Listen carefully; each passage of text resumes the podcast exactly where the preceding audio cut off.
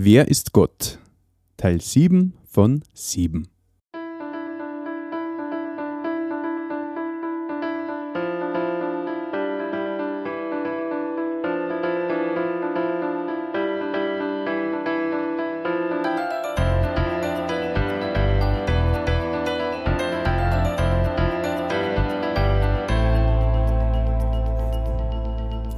Christi und herzlich willkommen. In diesem Kanal geht es um Gottes Willen. Wir reden über biblische Themen und über die Geschichten, die Gott mit Menschen schreibt. Heute haben wir den Abschluss der Serie Wer ist Gott mit Walter Holub. Also insgesamt sieben Teile, beziehungsweise acht Teile hat es sogar gegeben, einen 6a und 6b. Und äh, möchte an der Stelle nochmal herzlich Danke sagen beim Walter für die Mühe, die er sich gemacht hat. Und ja, ich hoffe, dass ihr einfach wirklich da ähm, ermutigt worden seid, auch selber in der Bibel zu lesen und euch ein eigenes Bild daraus ähm, ja, zu erstellen und möchte äh, bei der Gelegenheit auch für nächste Woche nur vorankündigen, dass da wieder ein Studiogast bei mir sein wird, beziehungsweise äh, das haben wir schon aufgenommen, und zwar Andreas Schutti, der ehemalige Disco-König, der Besitzer oder ehemalige Besitzer von der Nachtschicht. Äh, also das war ein berüchtigtes Lokal oder Lokale in Österreich. Und ja, da darf man gespannt sein, was der zu berichten hat. Ich freue mich, dass du heute mit dabei bist. Wie beim letzten Mal schon angekündigt, kommt heute Johannes der Täufer nur einmal zu Wort. Einige seiner Schüler haben da Frage an ihm und Johannes erklärt einer seine Situation. Zum Schluss bringt Johannes die Situation von uns Menschen einmal ganz klar auf den Punkt. Aber schauen wir uns das Ganze jetzt einmal in unserer Bibel an. Wir lesen da auf der Seite 154 im zweiten Teil der Bibel im Neuen Testament, im Kapitel 3, die Verse 22 bis 36. Ab Vers 22. Danach ging Jesus mit seinen Jüngern in das Gebiet von Judäa er blieb einige Zeit dort, um Menschen zu taufen. Auch Johannes taufte damals in Enon, nicht weit von Salim, weil es dort reichlich Wasser gab. Immer noch kamen Menschen zu ihm, um sich taufen zu lassen. Denn er war noch nicht im Gefängnis. Da kam es zwischen einigen Jüngern des Johannes und einem Juden zu einem Streit über die Reinigungsvorschriften. Deshalb gingen sie zu Johannes, Rabbi, sagten sie, der Mann, der auf der anderen Jordanseite zu dir gekommen ist und auf den du hingewiesen hast, der tauft jetzt auch, und alle gehen zu ihm. Johannes entgegnete, Kein Mensch kann sich auch nur das geringste nehmen, wenn es ihm nicht vom Himmel gegeben ist. Ihr selbst könnt bezeugen, dass ich sagte, ich bin nicht der Messias, ich bin ihm nur vorausgeschickt worden. Wer die Braut bekommt, ist der Bräutigam. Der Freund des Bräutigams steht dabei und freut sich von Herzen, wenn er dessen Stimme hört. Das ist jetzt auch meine ganze Freude. Er muss immer größer werden, ich dagegen geringer. Ja, er ist von oben gekommen und größer als alle anderen. Wer von der Erde stammt, redet aus irdischer Sicht. Der vom Himmel kommt, steht über allen und bezeugt, was er dort gesehen und gehört hat, aber keiner nimmt ihn seine Botschaft ab. Doch wer auf ihn hört, bestätigt damit, dass Gott wahrhaftig ist. Denn er wurde von Gott gesandt und verkündigt Gottes eigene Worte weil Gott ihm den Geist ohne jede Einschränkung gegeben hat. Der Vater liebt den Sohn und hat alles in seine Hand gelegt. Wer an den Sohn glaubt, hat ewiges Leben. Wer dem Sohn aber nicht vertrauen will, wird das ewige Leben nie zu sehen bekommen, denn Gottes Zorn wird auf ihm bleiben. Gut, soweit einmal der heutige Text. Jesus ist mit seinen Jüngern nur in Jerusalem oder in der Umgebung von Jerusalem. wo vorher das Passafest war. Danach ist ja Nikodemus heimlich in der Nacht zu Jesus kommen. Die letzten beiden Mal haben wir in den zwei Teilen der Folge 6 quasi beim Gespräch mitgelauscht und erlebt, wie Nikodemus ziemlich daneben gestanden ist. Sein Gedankengebäude ist mit einem lauten Krochen zusammenbrochen. Nach diesem Gespräch hat sich Jesus mit seinen Jüngern wieder auf den Weg gemacht. Sie sind durch Judäa erzogen. Das ist das Gebiet zwischen dem Toten Meer und dem Mittelmeer. Sie sind eine Zeit lang in dem Gebiet blieben. Wahrscheinlich hat Jesus in den Dörfern auch die Botschaft vom Reich Gottes verkündet. Und Menschen haben sie eher angeschlossen. Jesus, so haben wir gelesen, hat auch tauft. Die Taufe war ein Zeichen der Zugehörigkeit, ein Zeichen dafür, dass die Menschen die Botschaft, die Jesus verkündet hat, angenommen haben. So war es auch bei Johannes dem Täufer und so ist es auch heute noch. Da geschieht nichts Übernatürliches, es ist lediglich ein äußeres Zeichen der Zugehörigkeit.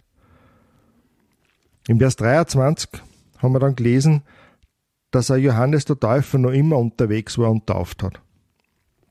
Menschen sind immer nur zu ihm gekommen und haben die Predigten gehört. Die Menschen sollten sie, wie schon einmal in einer früheren Folge erwähnt, ihre Sünden einsehen und umkehren. Johannes der Täufer war der Wegbereiter für Jesus und er hat auf Jesus hingewiesen. Aber Jesus darf noch nicht so bekannt gewesen sein, so, und so sind nur Menschen zu Johannes dem Täufer gekommen. Jesus und er waren parallel unterwegs. Bis zu dem Zeitpunkt, wo Johannes vor Herodes inhaftiert worden ist und in weiterer Folge enthauptet. Aber jetzt kommt es zu einem Konkurrenzdenken bei den Jüngern des Johannes. Angestachelt durch einen Juden, der mit einer über Reinigungsvorschriften gestritten hat. Keine Ahnung, um welche Vorschriften es da gegangen ist. Vielleicht hat er gemeint, dass die Taufe von Jesus besser wirkt als die von Johannes dem Täufer, worauf die Jünger vom Johannes schlussendlich neidisch auf die Jünger von Jesus geworden sind. So könnte sich das vielleicht entwickelt haben, wobei ja die Taufe an sich gar keine Wirkung hat. Aber gut. Es ist ja eigentlich die Frage, warum sind die Jünger des Johannes nur bei Johannes und nicht bei Jesus? Wenn sie auf Johannes kehrt hätten, dann müssten sie eigentlich schon Jünger von Jesus sein. Denn sie selbst sagen, ja, dass Johannes auf Jesus hingewiesen hat, das war in Folge 3, wo sie dann auch einige Jünger des Johannes Jesus angeschlossen haben. Aber dieses Konkurrenzdenken war nur bei den Jüngern. Die haben offensichtlich noch nicht wirklich verstanden, um was es geht. Sie regen sich auf, dass jetzt immer mehr Menschen zu Jesus gängen und offensichtlich Johannes an Bedeutung verliert. Johannes der Täufer hat aber eine ganz klare Sicht der Dinge und muss seine Jünger erklären, was der Plan Gottes ist. Johannes muss seine Jünger erklären, dass Gottes ist, der Menschen zu etwas befähigt und einer einen Auftrag oder Funktion gibt. Das müssen wir lernen zu respektieren. Wenn wir das nicht tun, dann gibt's Probleme und alle möglichen schlechten Auswirkungen. Johannes der Täufer war sich seiner Rolle und seines Auftrages vor Gott völlig bewusst. Er war die ganze Zeit hindurch völlig klar, dass er nicht der Messias ist, sondern dazu auserwählt war, auf ihn hinzuweisen, wie er in Vers 28 nur mehr betont hat. Natürlich, rein menschlich betrachtet, hätte es ihm vielleicht gereizt, seine Beliebtheit auszunutzen. Wenn man bedenkt, wie viele Menschen zu ihm gekommen sind, und auf ihm gehört haben. Da könnten wir schon Starallüren kriegen und seine Position auskosten wollen. Aber Johannes der Täufer hat es nicht gemacht. Er hat sich unter den Willen Gottes für ihn gefügt und hat Gottes Plan für sein Leben angenommen. Das ist echt ein großes Vorbild. In den Versen 29 und 30 vergleicht er sie mit dem Freund des Bräutigams und Jesus als Bräutigam. Ein echter Freund des Bräutigams freut sich mit dem Bräutigam, dass der Tag der Hochzeit kommen ist. Er ist nicht neidisch auf ihn und will ihm vielleicht gar die Braut abwerben. undenkbar. Johannes freut sich über Jesus, dass er jetzt da ist und dass immer mehr Menschen zu ihm kommen. Johannes der Täufer sagt, Jesus muss immer größer werden, ich dagegen geringer. Das war der Plan Gottes für ihn. Er war bereit, diesen Plan auch anzunehmen. Johannes bezeugt in den nächsten Versen von 31 bis 35 nur mehr das, was Jesus unter anderem Nikodemus bei seinem Gespräch mit ihm erklärt hat. Jesus ist von oben herabkommen. Darum kann er als einziger über die himmlischen Dinge reden. Er hat Gottes Geist ohne Einschränkung. Darum redet er die Worte, die von Gott dem Vater kommen. Der Vater liebt den Sohn und er hat alles in seine Hände gegeben. Da haben wir nur einmal ein klares und eindeutiges Zeugnis, wer Jesus ist. Aber das Traurige ist, wer hört auf die Stimme von Jesus? Das ist die Frage. Was das für Auswirkungen hat, ob ich auf die Stimme von Jesus her oder nicht, sehen wir in unserem abschließenden Vers. Dieser Vers 36 hat es nochmal ziemlich in sich. Er deckt unsere Situation schonungslos auf. Zuerst heißt es einmal, dass wer an den Sohn glaubt, also ihm und seinen Worten völlig vertraut, ewiges Leben hat. Das ist ja schon eine ziemliche Hammeraussage. Er bekommt nicht vielleicht irgendwann einmal das ewige Leben bei Gott, wenn alles halbwegs passt. Na, es heißt da, wer ihm vertraut, der hat das ewige Leben jetzt, sofort, bedingungslos. Es hängt nur davon ab, wie ich zu Jesus stehe. Wie das im Konkreten ausschaut, was das bedeutet, da möchte ich auf vorhergehende Folgen verweisen. Aber es ist im Grunde ganz einfach und für jeden Menschen möglich, das ewige Leben zu kriegen. Aber es gibt da ein kleines Hindernis. Im zweiten Teil vom Vers haben wir gelesen, Wer aber dem Sohn nicht vertrauen will, aha, da haben wir's. Es ist unser Wille, der uns Probleme macht. Wir sagen ja oft, ich kann nicht glauben, aber in Wirklichkeit müsste es heißen, ich will nicht glauben. Das wäre dann schon eher das, wie es der Wahrheit entspricht. Aber das traut sich bei uns dann doch niemand so konkret sagen. Die Folgen sind aber massiv wenn ich auf das Angebot, was Gott mir macht, nicht einsteige. Es heißt dann im Vers 36 weiter, dass so ein Mensch das ewige Leben nie zum Sehen kriegt. Denn Gottes Zorn wird auf Ehren bleiben. Wenn ich nicht Gottes Hand ergreife, das heißt es bildlich, auch an Ehren zu glauben, dann werde ich das ewige Leben bei Gott nie sehen. Das heißt, der Himmel bleibt für mich immer und für alle Ewigkeit verschlossen. Keine Chance mehr. Ich muss die Chance, die mir Gott jetzt gibt, ergreifen, sonst ist es aus und vorbei. Denn zum Schluss heißt dann noch, der Zorn Gottes wird auf ihm bleiben. Mecherst du das? Mecherst du das, dass der Zorn Gottes auf dir bleibt? Hast du überhaupt gewusst, dass auf jeden Menschen von Natur aus der Zorn Gottes ist? Das heißt, dass jeder Mensch für sein Leben vor Gott gerade stehen muss. Also ich möchte das nicht.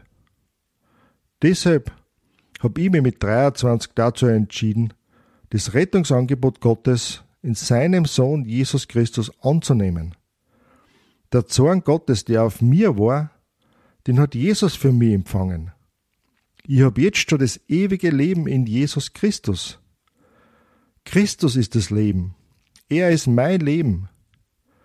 Die schönsten und glücklichsten Momente erlebe ich, wenn ich in seinem Wort lese und darüber nachdenke, wie großartig er ist und wie großartig seine Pläne sind.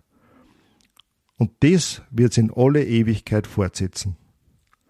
Ich bitte, nur einmal, ergreif auch du dieses einzigartige Leben, ein Leben in Jesus Christus. So, wir sind jetzt am Ende unserer Wanderung. Die hat ja mit einem ziemlich steilen Anstieg angefangen, wo wir in der ersten Folge erfahren haben, wer Gott ist. Zwischendurch waren immer wieder flachere und gemütlichere Abschnitte drinnen. Wie ein paar Jünger vom Johannes dem Täufer zu Jesus gewechselt sind. Dann war man mal auf einer Hochzeit. Dann hat Jesus im Tempel einmal richtig gescheit Staub aufgewirbelt. Dann hat Jesus Nikodemus, dem Lehrer Israels, erklären müssen, wie ein Mensch in den Himmel kommen kann. Da ist es auch schon wieder gescheit bergauf gegangen. Und jetzt zum Schluss hin war es auch noch ziemlich steinig und anstrengend bis zum Gipfelkreuz. Wenn man aber dann beim Gipfelkreuz die herrliche Aussicht und die Freiheit genießen kann, ist das schon etwas ganz Besonderes. Und so ist es auch, wenn man das Angebot Gottes ergreift und zu Jesus kommt.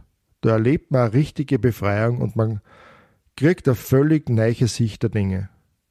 Ich sehe jetzt die Welt mit ganz anderen Augen und habe jetzt eine ganz andere Sicht auf die Zukunft und die Ewigkeit. Ich bin sicher in Gottes Hand. Dies war jetzt die letzte Folge des ersten Teils aus der Reihe über Wer ist Gott aus dem Johannesevangelium. Ich möchte dich ermutigen, wenn du vielleicht mittendrin angefangen hast zum Anhören oder auch generell nur einmal der Reihe nach alle sieben Folgen anzuhören. Denk über die Worte nach und sei mutig und wende das, was herrscht, auf dein Leben an. Gott geht es um dich ganz persönlich. Er möchte, dass du ihn kennenlernst und ihm völlig vertraust. Lass dich durch nichts und niemanden abhalten. Es geht schließlich um dein ewiges Leben.